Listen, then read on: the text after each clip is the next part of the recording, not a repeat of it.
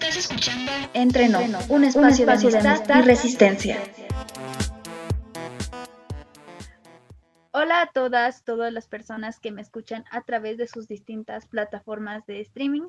Yo soy Rebeca Quijada y hoy vamos a hablar de un tema que se me hace muy importante porque es un tema de género, es un tema que nos incumbe a las mujeres que estamos dentro de las disidencias sexuales, bueno, de las disidencias sexuales y del uh, cómo expresar el amor de distintas maneras que sea la heterosexualidad obligatoria, la heterosexual, heterosexualidad obligada, que es el amor entre mujeres. Para eso invité a algunas conocidas, a personas de, dentro de mi círculo social que pueden hablar acerca de su experiencia. Yo como una persona, una mujer bisexual, y a las otras personas, a, en este caso a Yuseli y a Lupita y a Samantha, no sé, eh, hablar acerca de cómo es el amor entre nosotras, este sexo afectivamente. Quiero que se presenten. Eh, primero, Yus, si, si, quieres. Ok, mi nombre es Yuseli, tengo 28 años y soy lesbiana. ok. Eh, Lupita, no sé cómo y cómo quieren presentarse ustedes. Hola, eh, yo me llamo eh, Guadalupe. Todo el mundo me dice Vieira. tengo 28 años, este año cumplo 29 años. Soy maestra de preparatoria. Y yo también, bueno, yo yo también soy lesbiana, diría mi compañera Yuseli.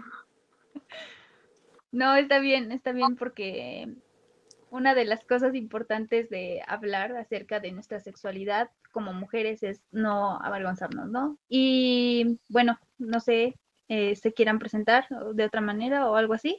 Por, ejemplo, bueno, si quieren este, continuar, por ejemplo, uh, yo, como lo decía en mi, creo que fue no, en mi primero, primero segundo capítulo hablando sobre mi bisexualidad, yo hablaba acerca de cómo ha sido mi experiencia de amar a otra mujer, de estar enamorada de una de ellas y cómo fue mi identificación. Decía que yo, yo eh, como una mujer bisexual, eh, descubrí, descubrí, de cierta manera mi bisexualidad hablando, o más bien como admirando a las mujeres que pensaba que pues eran ídolas que yo tenía y no identificaba esos rasgos que a lo mejor eran de enamoramiento eh, o de querer estar con ellas de sexo afectivamente. Por ejemplo, yo decía que eh, a mí me gustaba mucho, bueno, algo que recuerdo que si han escuchado mi primer podcast hablando de la bisexualidad, era que a mí me gustaba mucho la máscara, la máscara, la película, porque cuando salía Cameron Díaz, Cameron Díaz hablando, o bueno, cantando, me, encantaba, me encantaba esa escena porque era algo que me movía y no sabía cómo, cómo decirlo, cómo expresarlo. Y a partir de ahí comencé a cuestionarme ya después eh, entendí que pues, me gustaba Cameron Díaz, que no era simplemente un sentimiento de admiración o de admiración de su belleza, simplemente era algo más personal y que estaba relacionado con cómo vivía yo mi bisexualidad, porque ya después eh, entendí que me podían gustar hombres y mujeres y hablo acerca de un poco de mi bisexualidad porque entiendo que existe esta dicotomía entre decir simplemente eres homosexual y eres este, lesbiana o eres totalmente entero. Y creo que no hay un punto medio en esa, en, bueno, a los bisexuales también somos eh, personas que se nos ha negado por mucho tiempo porque se nos cuestiona que somos indecisos. En este caso, que yo soy indecisa, pero es simplemente abrazar de cierta manera la bisexualidad o la pansexualidad, como la persona se quiera referir, contarlo y expresarlo porque es un acto político, es un acto político de cuestionar la heterosexualidad obligatoria y mostrar otras identidades sexoafectivas que tenemos. No sé, cómo, cómo se identificaron, cómo, son sus relaciones eh, afectivas, amorosas con otras mujeres desde, lo, desde su desarrollo juvenil hasta ahorita en su vida. Ah, ok. Pues al principio creo que ni siquiera te das cuenta. Ponías el ejemplo este de la película y yo creo que a todo el mundo nos pasó de cierta manera similar. Porque lo que ves es pues una cara bonita, un cuerpo atractivo, este, o al menos así lo ves con tus ojos de niño, de niñez.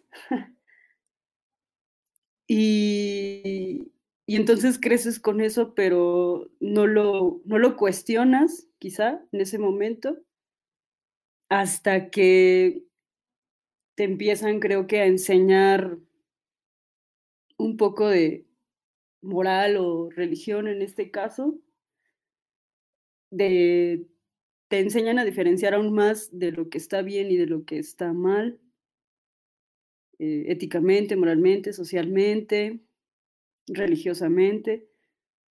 Y es ahí donde te cae el 20 y dices, entonces hay algo mal en mí que no cuadra y que no debería como de expresar es así como, bueno, yo lo, lo viví, porque recuerdo muy bien cuando era niña, este, muchas veces le dije, incluso a mi papá, tenía yo creo que como unos cuatro años, cinco, eh, no, pues yo quiero tener a, a, una chica, ¿no? Le decía y él se reía, ¿no? Yo creo que decía que quizá era puro cotorreo, pero pues no. Entonces, creo que de esa manera me fui desarrollando en cuanto a este, la atracción a otras mujeres. Bueno, ya tener una relación con, con alguien, bueno, con una mujer, pues es una experiencia que que tienes que vivir sí o sí, es como primer amor, yo creo que ahí sí no, no cambiaría mucho o no hay mucha diferencia entre quizá personas heterosexuales. Con nosotros, pues el amor creo que es universal, no sé si tenga género o no, pero bueno. Y creo que la única diferencia es esa, que quizá tengas que estar como ocultándote de la sociedad, no decirle a muchas personas, este, cohibirte un poco. Es como un, es el secreto mayor guardado de todo el Estado. y creo que así, bueno, así yo aprendí a amar a otra mujer, con, a escondidas, se podría decir. Y, pues creo que de esa forma lo, se fue desarrollando, aunque después cuando ya este, pasaron los años, pues ya me vi obligada también yo a, pues a expresarme porque realmente es horrible cuando no tienes un apoyo y todo el tiempo tienes que estar ocultando, ¿no? Claro, yo también comprendo en ese aspecto en decir que en, de cierta manera llega un, un, punto en el que dices ya no aguanto con este secreto, ya no aguanto con uh, negar lo que, lo que quiero sentir, negar porque yo me enamoré de una mujer que en, en sí pues vivía lejos, la verdad, y me enamoré a tal grado de pues ir este, a escondidas y y nadie lo supo, nadie lo sabe, eh, solamente en este momento ahorita Lupita se está enterando. Sorpresa, sorpresa. Eh, y me enamoré y pues también es sentir ese amor bonito que, que puedes llegar a sentir por una persona sin distinción tener un soporte y, en, ese, en ese momento creo que eh, la única persona que lo sabía pues era mi hermana. Bueno, a poco también se lo dije a, eh, a poco, hace pues unos meses también. Y decir que pues te enamoraste de una mujer y pasó mucho tiempo y, y poder eh, tener ya un, un apoyo moral con, con, personas dentro de tu alrededor, pues es importante porque te sientes eh, apoyado, más que nada, apoyado y... Sí, claro, el, el amor es amor y, y, yo creo que a todos nos va bien, a todos nos va mal, eh, seguimos aprendiendo y, y, bueno, ya parece conclusión, pero este, ya me cayó. no, está bien. Eh, no sé, Lupita, ¿quieres eh, cómo, cómo te identificaste? ¿Cómo empezó ese desarrollo de tu amor? ok, mira, eh, conmigo fue un poco raro. Mm, creo que yo desde pequeña lo sabía. O había como algo en mí que hacía que yo lo supiera. Sin embargo, pues sin embargo, pues era como muy raro, porque yo de pequeña, por ejemplo, todas mis costumbres era como de un niño, yo se podría decir que era un niño, mi papá me trataba como un niño, eh, mi abuelo me trataba como un niño, jugaba, jugaba con este papel, ah, sabemos que está como, esta parte de la sexualidad está muy marcada por estas cosas, tenía pistolas. Entonces, había algo como raro, ¿no? Yo, yo nunca en la vida, por ejemplo, me identifiqué como con este rol femenino. Nunca. Eh, nunca me gustaron las princesas, o si me gustaban las princesas, era ver, era como querer ser el príncipe. Eh, eh, pasa el tiempo, iba como en, iba, estaba más grande, eh, yo escuchaba como, por ejemplo, alguien decía, ah, es que mi hermana decía, oh, es que este niño me gusta, mi hermana es más grande que yo. O decía de algún cantante, no sé, de, cualquier persona que salía en, en, la tele. Y entonces yo lo veía y decía, ah, pues sí, sí, e, está, se, no es feo, ¿no? Sin embargo, pues esta atracción nunca, nunca existió y a lo mejor es algo parecido porque como contigo, Rebe, que tú veías a, Cameron Díaz, yo veía a Julia Roberts en Mujer Bonita, y a decir, oye, qué guapa está, ¿no? O sea, también cuando, por ejemplo, me acuerdo mucho cuando yo veía a La Sirenita, yo decía, ah, es que Ariel es muy guapa, ¿no? Entonces, como, como que esta parte siempre estuvo muy marcada conmigo. Eh, y creo que hay mucho, mucho peso, ¿no? Eh, a lo mejor cuando estás pequeña no hay, no hay como, a lo mejor tu papá o tu mamá no te presta mucha atención hacia eso. Entonces, a lo mejor tú das como algunas señales en el tipo de vestimenta, qué es lo que quieres, tus gustos, pero tus papás no están como muy, o dicen, ah, pues al fin y al cabo es una niña, ¿no? Entonces, pasó el tiempo, pasó el tiempo y ya iba como en la, en la secundaria. Y, y, pues a mí todo el mundo me preguntaba, oye, ¿por qué no tienes novio? ¿no? Yo siempre me junté con niños, mis amigos eran la mayoría niños. Decían que por qué no tenía novio, ¿no? Entonces yo decía, no, pues como para qué. Sin embargo, yo tenía como esto muy reprimido porque en cierta manera me daba pena. De cierta manera me daba pena como poder sacarlo y sin embargo pues a mí no me gustaban los niños bueno, en este caso los hombres, ¿no? A mí no me gustaban los hombres, los podía tener como amigos o era algo muy gracioso porque yo buscaba como un amor platónico y para, ahora lo entiendo, ¿no? Como siempre tratas de encajar y peor como adolescente. Yo tenía mis amigas y mis amigas tenían muchos novios y eran súper femeninas y muy guapas. Y pues ellas eh, pues sí salían con niños, yo salía con mis amigos, ¿no? Tenía muchos amigos. pero y me decían, oye Lupita, ¿y a ti quién te gusta? Entonces pues yo me sentía como en la película de Mulan, cuando le preguntan a Mulan de su chica ideal y pues ella no sabe qué decir. Entonces yo decía, ah, no, pues este platónico, ¿no? Y buscaba un niño que fuera grande y como en cierta parte, en cierta forma como inalcanzable. Entonces yo decía, ah, pues él, ¿no? No sé, eh, y nunca hacía como por hablarle o algo. Yo también, la verdad, como también coincido con Yuseli, la verdad, eh, crecí en una familia que es muy, muy cerrada.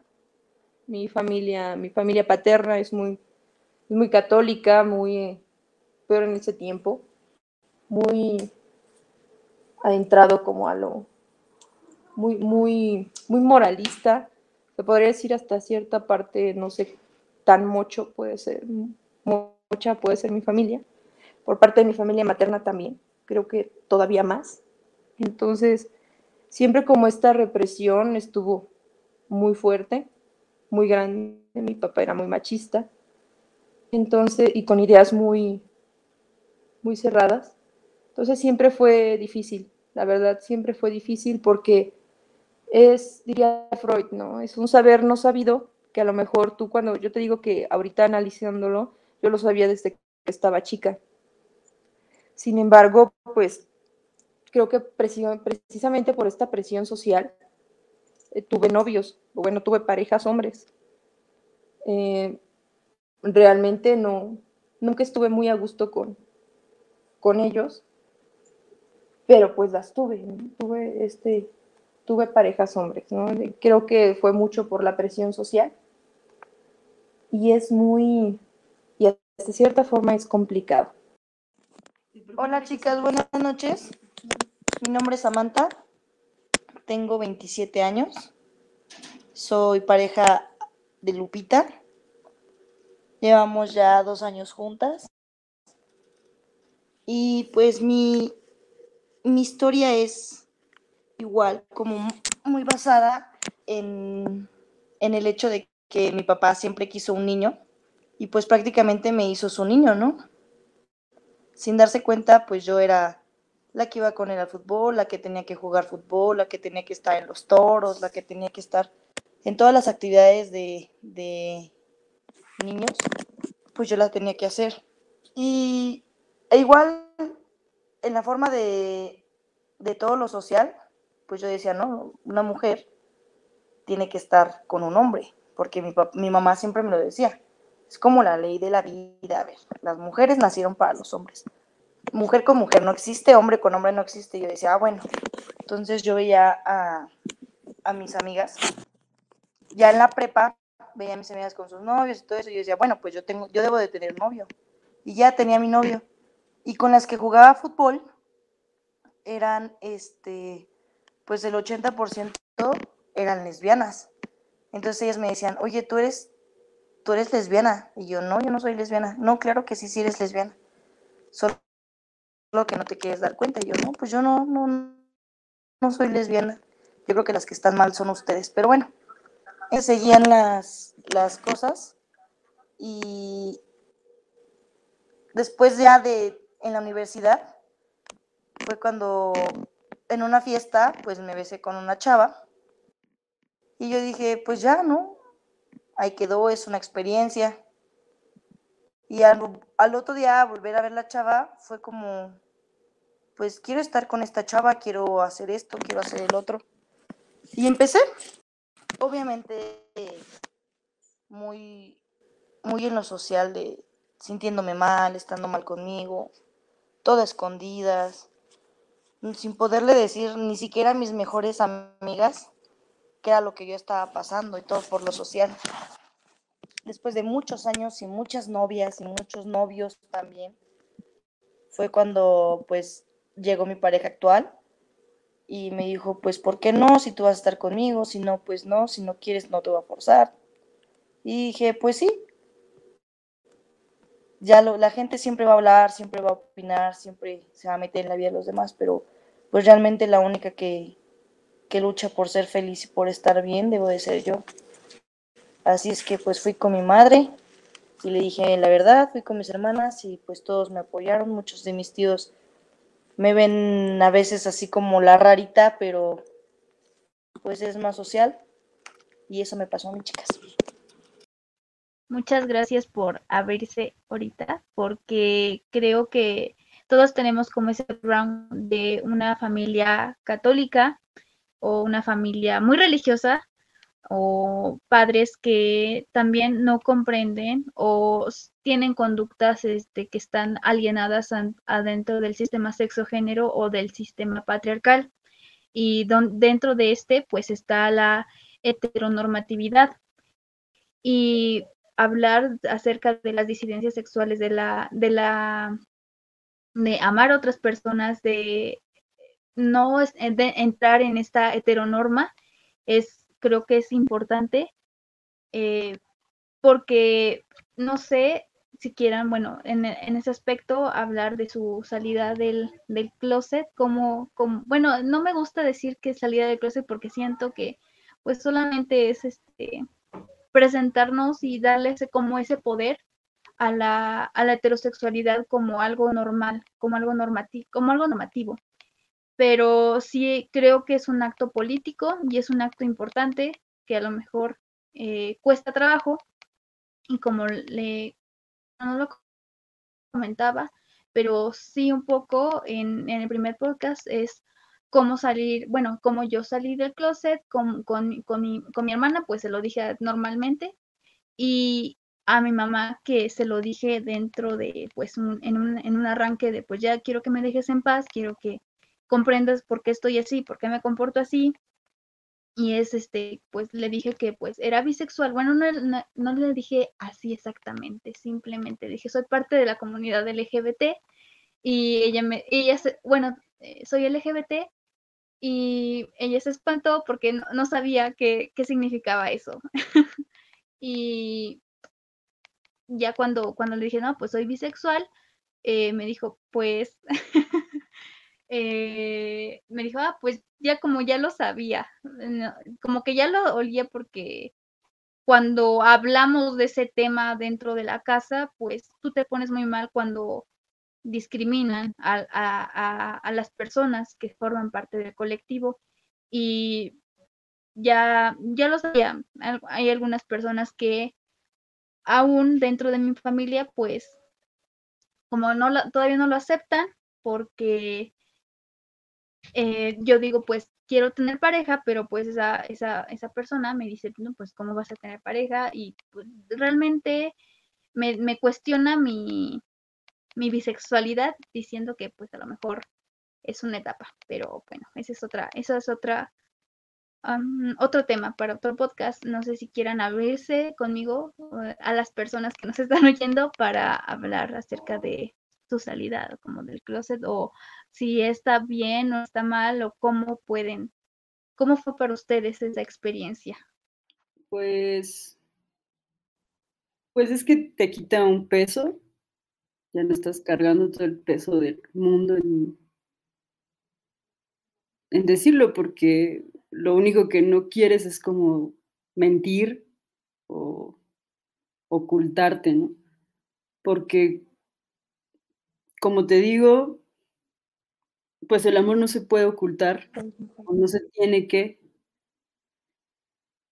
Y entonces salir, o al menos decírselos a, en este caso a tus progenitores, pues sí es un alivio, ya no depende de uno su reacción, o sea, eh, si bien ellos lo aceptan, si no, no, pues ya queda en ellos. Realmente yo lo veo así al menos, que es, sí es problema de ellos. Obviamente no me voy a deslindar y decir, ah, ya no los quiero o algo así, no, claro que no pero yo creo que más bien en lugar de criticarlos, es enseñarles a ellos realmente lo que significa el amor, ¿no? Que es simplemente aceptar a la otra persona tal y como es. Entonces, sí es difícil porque no lo comprendes en ese momento y ellos obviamente tampoco. Entonces estás como con esta lucha de de es que no, es que se te va a pasar, es que eh, busca a alguien y lo que sea, ¿no? En este caso un hombre. Pero yo creo que más bien es algo que pues no vienes a, o al menos no creo que sea necesario pelearlo con tus papás, ¿no? Bueno, yo al menos así lo veo ahora, porque sí lo he intentado hacer, este, lo, lo he hecho varias veces y en todas es así como de, no, se te va a pasar y no sé qué.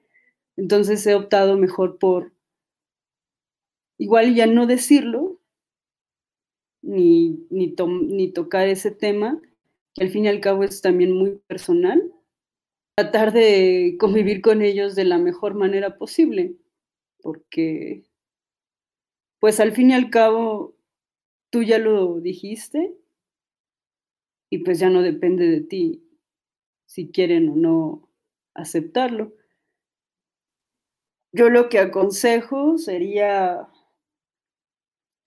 pues realmente seguir con tu vida, o sea, no vas a cambiar a nadie, no vienes a este, creo que yo no vengo a este mundo a cambiar a nadie, pero sí vengo a mejorar. Y pues ya, ¿no? Bueno, en, mi caso es ese, porque pues mis padres no, no, nunca lo aceptarán, ni lo aceptan. Entonces, pues es lo único que puedo aconsejar, que pues sigan su vida, traten de ser felices o buscar lo que les haga bien y ya, eso es todo. Yo, yo creo que hay algo muy importante aquí, ¿no? O sea, em, tú decías que no te gustaba eh, llamarle salir del closet, Treve. Creo que creo que de una u otra manera pues no se debería de hacer, ¿no? Sin embargo, pues está esta parte como que muy, muy dentro de la sociedad, ¿no? El hecho de que cuando te destapas, pues bueno, la gente va, va a hablar de cierta manera, ¿no? Creo que de una u otra manera eh, nunca está como, como totalmente, no sé, como que la gente de una manera lo sabe, ¿no? por más que te escondas, por más que trates de, que no se dan de que no se dé cuenta las personas, las personas que tú quieres. Este, de una u otra forma se dan cuenta o te ven, no sé. Eh, yo creo que hay algo muy importante. Eh, cuando uno se acepta, cuando uno puede con la culpa, yo te voy a decir que mucho tiempo viví con culpa mucho tiempo, yo soy católica, entonces mucho tiempo yo decía es que, como, ¿no? Recuerdo, recuerdo perfectamente y es la primera vez que lo voy a contar, porque hay una parte cuando tú vas a misa y cuando eh, ya estás hasta el último y en la misa y te dicen, Señor, yo no soy digna para que vengas a mi casa, pero una, una palabra tuya bastará para sanarme. todavía se me quiebra la voz. Y lloraba, o sea, porque ah, es como tanto... Ay, perdón, pero ahorita ya puedo ir a misa y, lo digo, ¿no? O sea, eh, ya no me pongo como ahorita, ¿no? Lo recordé y me acuerdo que me daba mucho, mucho miedo. Uno de los consejos que yo te puedo dar es que las cosas deben de salir de ti. Las cosas, uno las debe de decir. En mi caso, mi papá eh, falleció y jamás me aceptó, ¿no? Y yo creo que es algo que, en la vida me va a pesar. Sin embargo, creo que me he esforzado. Yo creo que esta parte de ser liberadora contigo, de poder decirlo, creo que va a ser lo que más te va a ayudar. Quieras o no, a, veces las personas te van a dar la espalda, a veces piensas que las personas que tú esperas te van a apoyar y te das cuenta que no. Entonces, las personas reaccionan de diferente manera y a veces tenemos mucho, pero mucho miedo. Entonces yo lo, eh, uno de los consejos que yo podría darle a la gente, a las personas que no han salido del closet, es que esta generación, fíjate que a pesar de, de todas las curiosidades que tiene la generación Z, eh, me gusta que son liberales, me gusta que, al contrario, que pueden decir, ay, me gusta esta persona, oye, qué guapo está, y lo dicen entre, entre niños, entre, entre hombres, entre mujeres. Yo me doy cuenta porque soy maestra de preparatoria. Entonces, me gusta porque lo pueden externar. Y entonces, creo que ya no hay tanto tabú. Si uno lo decía, y eso que yo no hablo, no, no estoy muy grande, considero yo, pero el cambio de generación te das cuenta que el pensamiento está evolucionando, que esta parte de salir y de mostrarte sirve. Eh, y me, me da mucho gusto que a lo mejor el que, acuérdate que con nombrar yo soy psicóloga, entonces cuando tú nombras, hace que haces que las cosas existan. Esta parte del movimiento LGBT nunca ha sido invisible, pero pues recordemos que es una minoría, ¿no? Ahorita nos estamos dando cuenta que no es una minoría, a lo mejor, no, bueno, no somos tan, no somos tan pocos y que cada vez más personas están mostrándose. Entonces, una de las cosas es no tener miedo y poder demostrar. Y de una u otra manera, si tú y si tu familia no te acepta, o a lo mejor tu familia no está de acuerdo contigo, con lo que haces, con la persona que eres, yo creo que pues hay, hay lugares que son tóxicos, hay lugares que, que a lo mejor ya no, que no, que por más que intentes no cabes. Y yo creo que demostrándolo, lo puedes hacer. A lo mejor la independencia te puede dar mucho y te puedes, y puedes estar afuera, ¿no?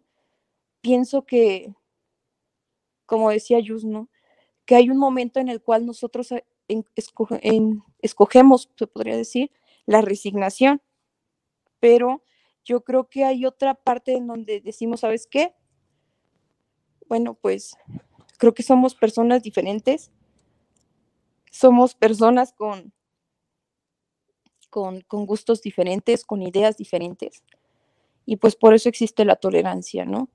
Entonces, esta parte de no, de no mostrarte está al contrario, creo que, creo que apaga este movimiento al que me encanta pertenecer. Después de mucho aprendí a amarlo, aprendí a amarme y te puedo decir que amo amar a las mujeres.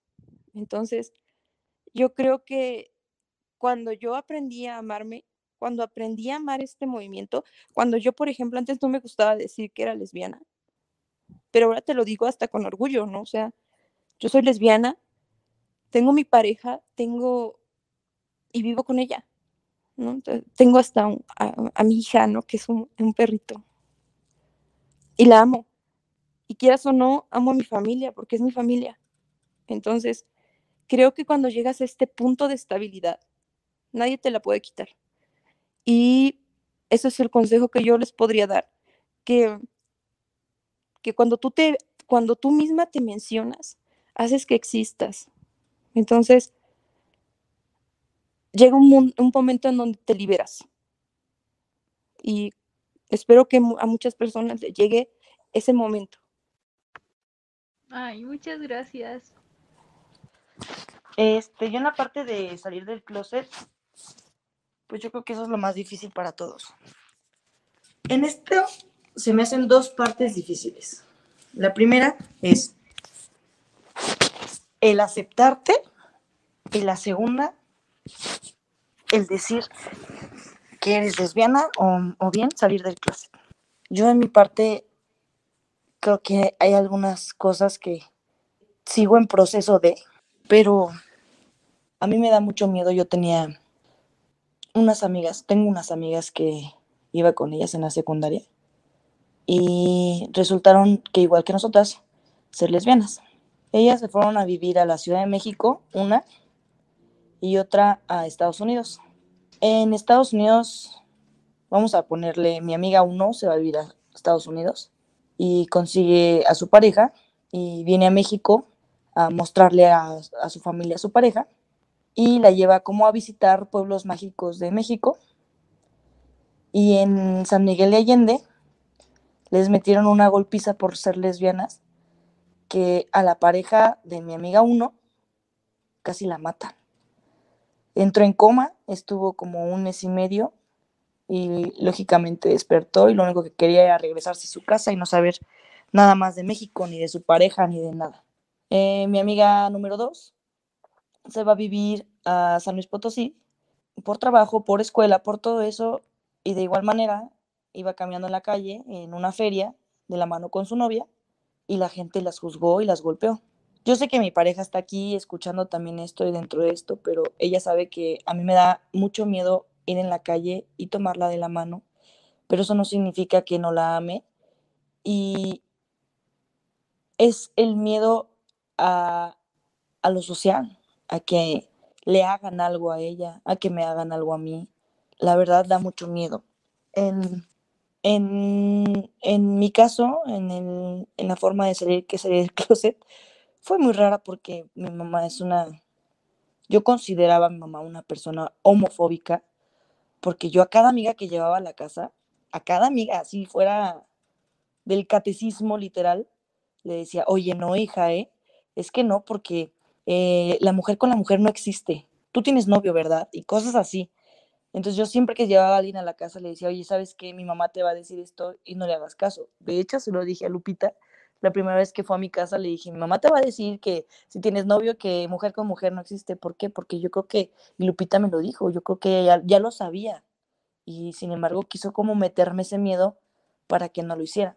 En un, en un momento estaba con mi mamá y con mi tía, estábamos tomando unos, unos alcoholes y pues le dije que la verdad yo andaba con Lupita, yo en ese entonces llevaba como dos meses con Lupita que yo andaba con Lupita y que pues me sentía muy bien, porque Lupita, yo soy de, de, la ciudad de Toluca y Lupita es de Ixtlahuaca, entonces era el estar viajando ella o el estar viajando yo y tratar de hacer todo para tratar de estar juntas, ¿no? Y sin embargo, así fuera la distancia, así fuera el tiempo, así fuera el trabajo, pues lo hacíamos. Y mamá era como de, oye, pues mucho interés, ¿no? Mucho esto, mucho el otro. Y pues yo en ese momento le dije, pues sí, la verdad es que estoy con mi pareja y, me gusta y me siento bien. Obviamente con mucho miedo a ver qué, cuál era su reacción. Se quedó callada y me, me, me volteaba la, me cambiaba la conversación. Y ya, la seguí estando con Lupita, seguí pues, estando con mi mamá, platicábamos esto y lo otro llega un momento en donde pues yo ya quería independizarme, porque si Lupita iba a Toluca, pues era estar en casa de mamá, donde yo vivía, y si yo venía acá, era estar en casa de su mamá, pues lógicamente donde ella vivía. Yo le dije, ¿sabes qué? Pues yo creo que ya necesitamos las dos una casa, nuestra privacidad, nuestro todo. Y lo hicimos. Por mi parte, mi mamá, lo, yo siento que lo tomó muy bien, nos ayudó con algunas cosas de la casa. Y mi mamá le gusta mucho que vaya Lupita a la casa y con mis hermanas y con todo el mundo siempre la defiende, la quiere mucho, porque se da cuenta que Lupita me, ama y que, me hace bien, que no me está dañando, que, que, está para mí y que siempre va a estar. Y eso hace que, que mi mamá vea las cosas de diferente manera, que toda su homofobia y que todo lo que ella siente, pues lo tira a la basura, porque como padre lo único que quieres es pues es bien, ver bien a tu hijo. Y eso es lo que, lo que mi mamá hizo y sigue haciendo. Nos apoya mucho, nos quiere mucho y de hecho así se nos pegan nuestros viajes y todo eso, pero ni cómo correrla. Pero nos, nos trata bien y nos quiere mucho. Sí, en mi defensa es que mi suegra me quiere mucho. Ok, ok, me, me, gracias por compartir esto, porque algunas cosas sí no las sabía y creo que apoyarnos entre nosotras como mujeres, como un acto de sororidad, como un acto de hablarnos y expresar lo que sentimos en algunos aspectos es importante porque eh, restregar el amor en nuestras caras es, como dices, Yuseli, eh, creo que es eh, es importante porque no somos diferentes, solamente pues tenemos otras cuestiones sexoafectivas. Y creo que sí, eh, coincido contigo, Lupita, en el que yo creo que no me hubiera sentido nunca capaz, a lo mejor, de salir del closet con mi padre, porque pues mi padre tampoco, este, mi padre pues también murió, eh, él se suicidó, pero nunca lo, nunca, nunca me hubiera atrevido a salir del closet con él, de decirle que soy una mujer bisexual, porque eh, no era, no era algo que estuviera dentro de su, de su vocabulario, poder decirlo, porque incluso yo me acuerdo que cuando yo decía que yo quería tener novio, eh, o cuando, sí, cuando quería tener novio, cuando tenía que tener pareja, él me decía que no, que hasta que tuviera, no sé, veintitantos años, entonces, desde terminar después la carrera, me acuerdo mucho de esa, de esa frase que me dijo él y creo que menos hubiera sido una catástrofe si hubiese yo salido de closet como una mujer eh, bisexual que le gustan las mujeres y si, si le hubiese también presentado a, la, mujer con la que en, algún momento me enamoré, pues hubiera sido un, el despapalle totalmente en mi casa. Y creo que ahorita, la verdad, la verdad no sé si mi familia, bueno, yo creo que sí, mi familia paterna lo sabe, yo creo que sí, porque pues publico puras cosas en Facebook también, también de, de mi bisexualidad. Y pues aquí, mi familia materna, pues, o sea, mi mamá lo sabe, mi, mis, mis tías lo saben, bueno, por lo menos una, eh, sé que lo sabe, yo, eh, mis tíos, quién sabe, mis tíos, quién sabe, a lo mejor sí, a lo mejor no, pero creo que ya pasé ese punto de decir, me vale madre, me vale, no sé si quieran decir algo más. Yo sí, también Samantha, pero mira, yo creo que hay, hay algo muy importante. Eh, algo mucho, muy importante. Eh, creo que hace rato creo que lo mencioné un poco. Yo creo que cuando tú lo, tú lo dices, tú debes de estar listo. Tú debes de estar seguro de lo que eres eh, y pues defenderlo, ¿no? A capa y espada. Eso es algo importante porque yo creo que te ven con tanta seguridad que no tienen cómo, cómo poder debatirlo. Y eso, eso me gusta. Mm, he, tenido mucho apoyo de muchas personas que a lo mejor en un momento nunca me esperé, ¿no? He tenido hasta como más apertura con, con mi pareja, con ahorita mi actual pareja, con Samantha. He tenido muchísima apertura de parte de mi familia, tanto materna como paterna. Eh, la quieren, también a ella la quieren mucho y eso me encanta. También hubo algo muy curioso que me pasó y me gustaría platicarlo. Aquí hay, al lado hay un pueblo vecino que es Santa Cruz y hay un cerro. Entonces, yo tenía la costumbre de ir al cerro hacer ejercicio. algunas veces, eso ya tiene algún tiempo, que me acompañaba, uh, tenía un novio en ese tiempo, y me acompañaba entonces, yo, como les digo, soy católica, entonces siempre entraba a misa. Me gustaban mucho los sermones de ese padre, creo que era muy buen orador y tenía buenas ideas.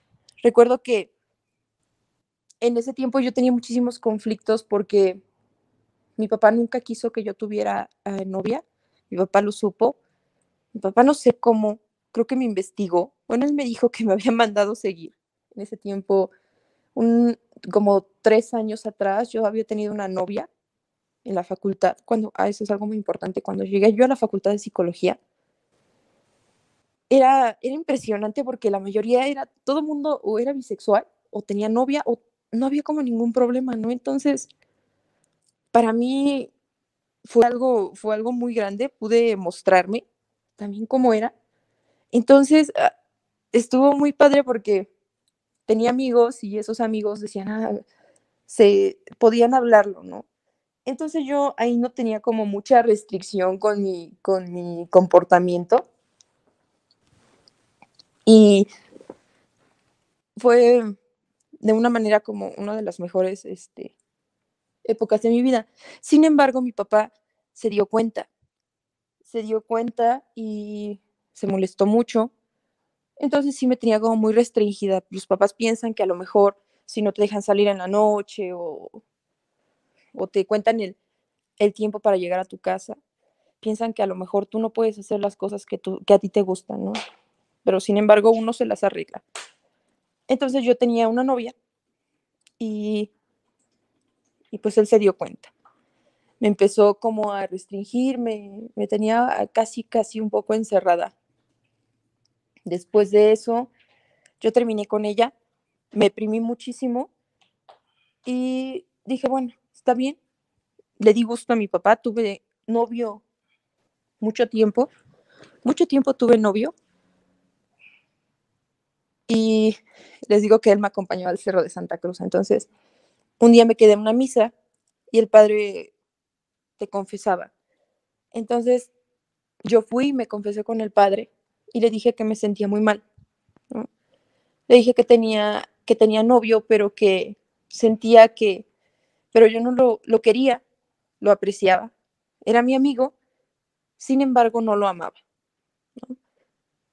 El padre me dijo que, le dije que yo era lesbiana, que yo había tenido novia. Pensé que el padre me iba a regañar o algo por el estilo. Y me dijo, ¿sabes qué? La iglesia tiene que cambiar. En algún momento, la iglesia tiene que cambiar. La iglesia tiene que abrirse a nuevas ideas, se tiene que adaptar al mundo.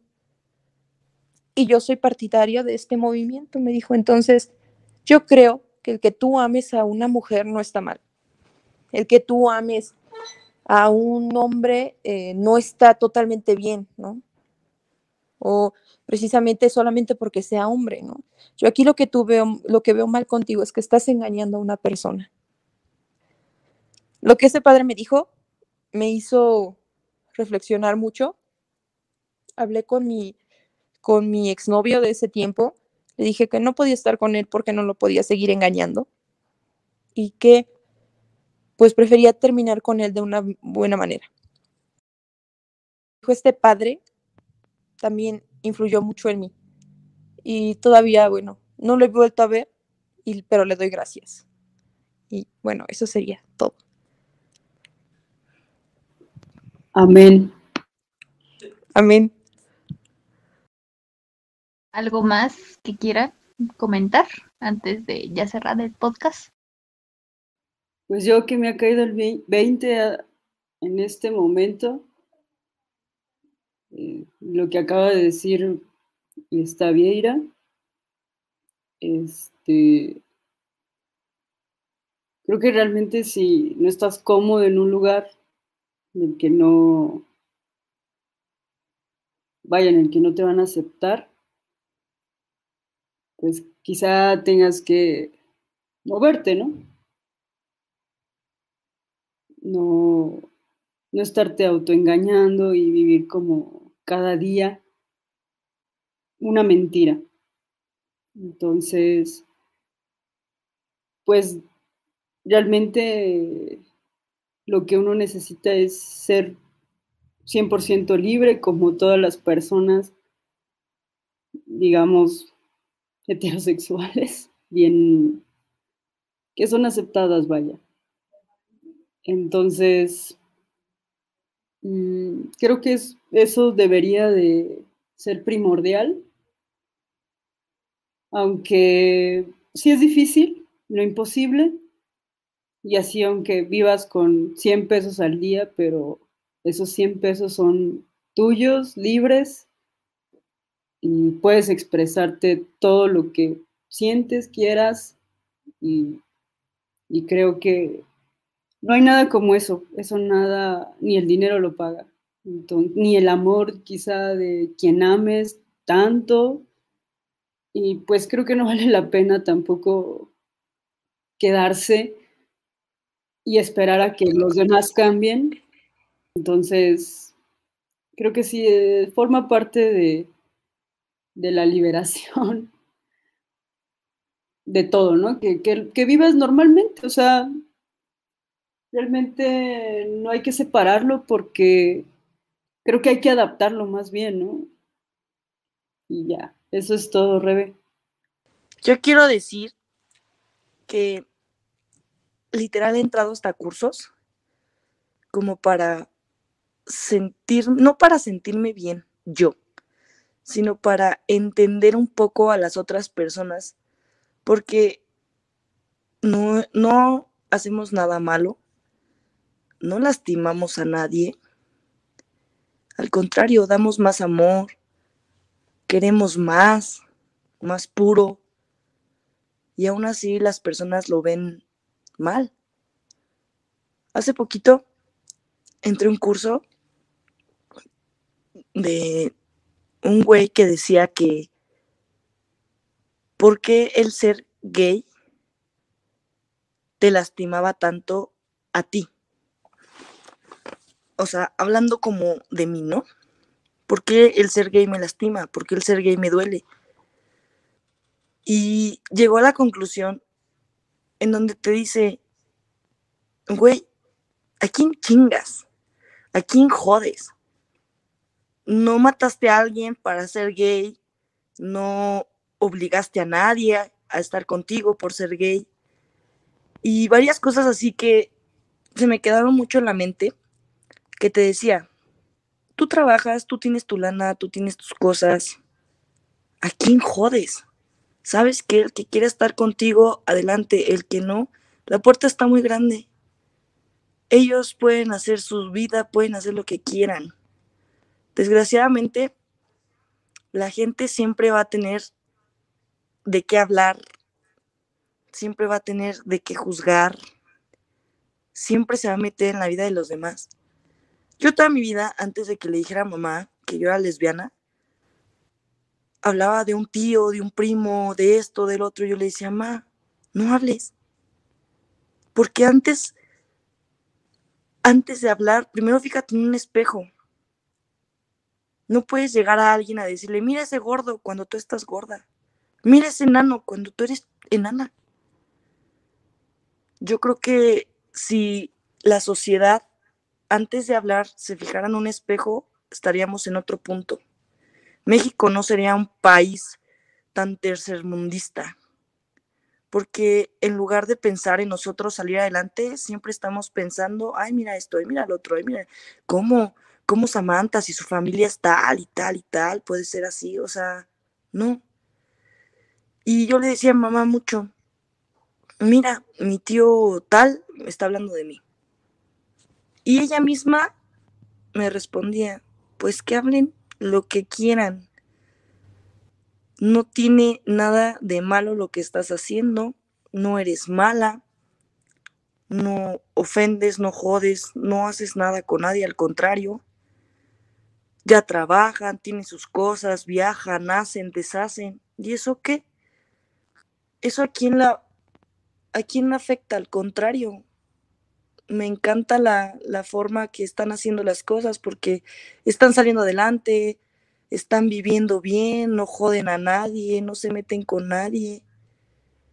Y eso te impulsa, pero desgraciadamente siempre va a haber alguien que se meta, que juzgue, que hable. Así es que lo que dice en el curso es, tú vive y haz lo que quieras. Vida solo una.